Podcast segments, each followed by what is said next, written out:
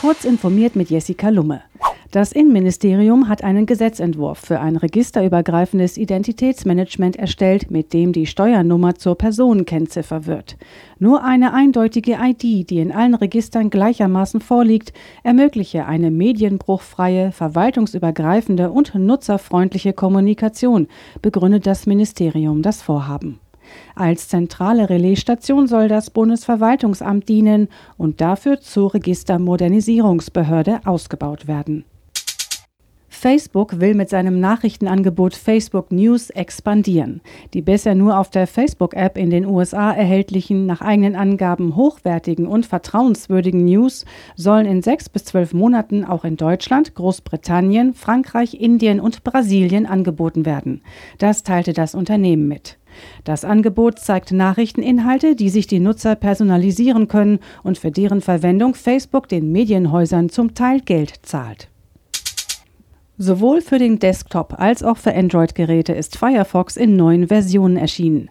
Der Browser hat sowohl eine neue Benutzeroberfläche als auch eine neue Rendering-Engine erhalten. Beim neuen Desktop Firefox beschränken sich die Änderungen auf kleinere Verbesserungen und die üblichen Patches von Fehlern und Sicherheitslücken. Für ein großes Medienecho hat Firefox mit der Umbenennung des Master-Passwort gesorgt.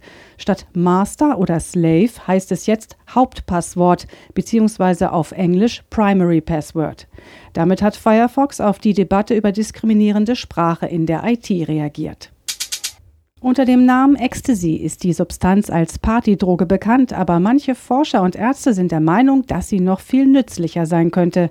Schon seit einigen Jahren beschäftigen sie sich mit dem therapeutischen Potenzial.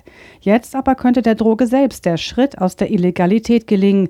Prominente US-Unternehmer und Investoren haben viel Geld gespendet, damit eine kontrollierte Erprobung zu Ende geführt und die Zulassung erreicht werden kann, schreibt Technology Review in seiner Online-Ausgabe.